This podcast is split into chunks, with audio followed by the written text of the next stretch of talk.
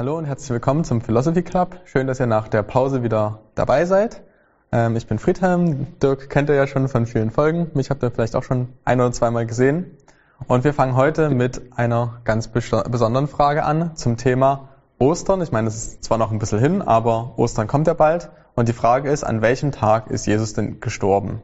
Am Freitag kann es ja eigentlich nicht gewesen sein, weil Jesus sagt in Matthäus 12, Vers 40, er wird drei Tage und drei Nächte im Grab sein. Ähm, ich meine, drei Tage sind ja Freitag, Samstag, Sonntag, aber es sind ja nicht drei Nächte, es sind nur zwei Nächte. Mhm. Ähm, ja, wie, wie könnte das sein? Oder ist Jesus am Montag auferstanden oder ist er am Donnerstag gestorben? Oder wie passt das irgendwie zusammen? Ja. Hallo Friedhelm übrigens. Ich freue mich echt, dass du dabei bist. Ähm, ich habe dich sonst immer gesehen, aber hinter der Kamera.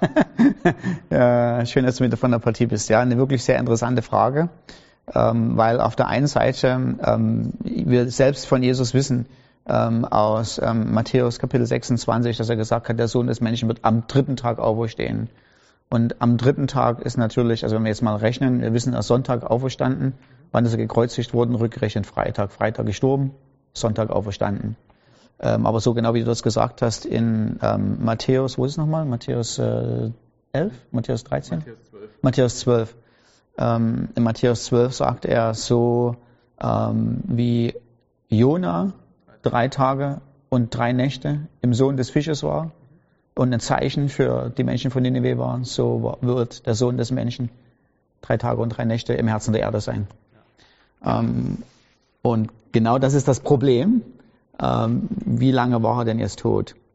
Aber eigentlich ist das gar, kein, gar nicht so ein großes Problem, ähm, weil drei Tage und drei Nächte ähm, sind eine jüdische Redewendung oder ein Tag, eine Nacht sind eine jüdische Redewendung für einen Tag.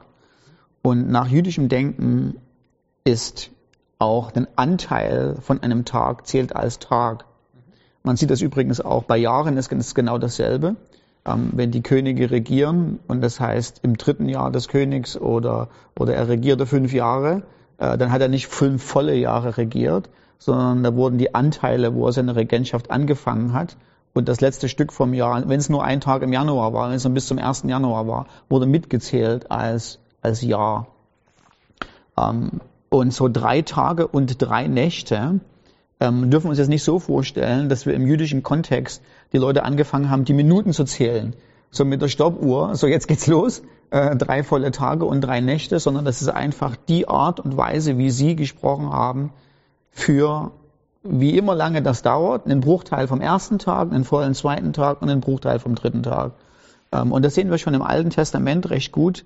Ähm, Im zweiten Chronik, ähm, äh, Kapitel 10, Vers 5, gibt es dieses berühmte Treffen zwischen den Stämmen Israels und dem neuen Herrscher, nachdem Salomo gestorben ist, nämlich mit Rehoboam. Und sie sagen, Mensch, die, die Last, die dein Vater uns aufgedrückt hat, war wirklich sehr schwer gib uns doch in Anführungsstrichen Steuererleichterung. Und Rehoboam sagt dann, ähm, kommt, gib mir noch drei Tage und dann kommt wieder zu mir. Und nur sieben Verse weiter, im zweiten Chronik 10, Vers 12, heißt es dann, äh, das ganze Volk kam zu Rehoboam am dritten Tag. Interessanterweise, die sind sozusagen nicht zu zeitig gekommen. Also wir, wir, wir sehen Rehoboam, der sagt noch drei Tage. Und jetzt könnte man ja denken, na gut, wenn sie Dienstag da sind, dann Mittwoch, Donnerstag, am Freitag oder am Samstag sollen sie wiederkommen. Ja. Ähm, und dann steht aber im Vers 12, am dritten Tag kamen sie wieder. Und interessanter ist der Zusatz, so wie der König gesagt hat. Ja. Also die sind nicht an den Tag der Zeit gekommen, sondern so wie der König gesagt hat. Das ist eine schöne, äh, eine schöne Illustration, wo man gucken kann, aha, der König sagt, noch drei Tage und am dritten Tag kommen sie wieder. Also keine Ahnung, nehmen wir mal an, das war Dienstagmittag, Dienstagmittag hat der König das gesagt, dann wollte er seinen Mittagsschlaf halten, hat sich zurückgezogen. Ähm, Donnerstag haben sie gewartet, hat er Zeit gehabt zum seinen Berater fragen und Freitag früh hat er sein Urteil verkündet. Ja. Ja. ja, und man sieht es zum Beispiel auch in Esther ja auch. Ähm, das heißt, da gesagt, geht ähm, Esther zu dem Volk und sagt, betet und fastet drei Tage und drei Nächte ja. für mich. Ja. Und dann zwei Verse später, also erst Esther 4, Vers 16 ja. und dann Esther 5, Vers 1, ähm, sagt es dann auch wieder, und es geschah am dritten Tag da hat sie dann das gemacht, was sie vorhatte. Genau. Genau, das ist auch interessant, dass sie sagt, fastet drei Tage lang, Tag und Nacht. Ja. Und wenn man es ganz genau nimmt, muss man sagen, haben sie nicht gemacht. Ja. Äh, wenn man rechnet. Aber so wie sie gesprochen haben, haben sie das gemacht. Also sie haben den Bruchteil vom ersten, den vollen zweiten, den Bruchteil vom dritten. Ähm, und genauso ist es dann auch, ähm, wenn wir, wenn wir zur Auferstehung von Jesus kommen. Ähm, die Apostel, die predigen ja auch ähm, in Apostelgeschichte Kapitel 10, äh, Vers 40 war es, diesen hat Gott am dritten Tag auferweckt und steht ihm kein Widerspruch zu Matthäus Kapitel 12. Das ist einfach die Art und Weise, wie man damals gesprochen hat. Äh, natürlich kann man sagen, warum haben die so geredet?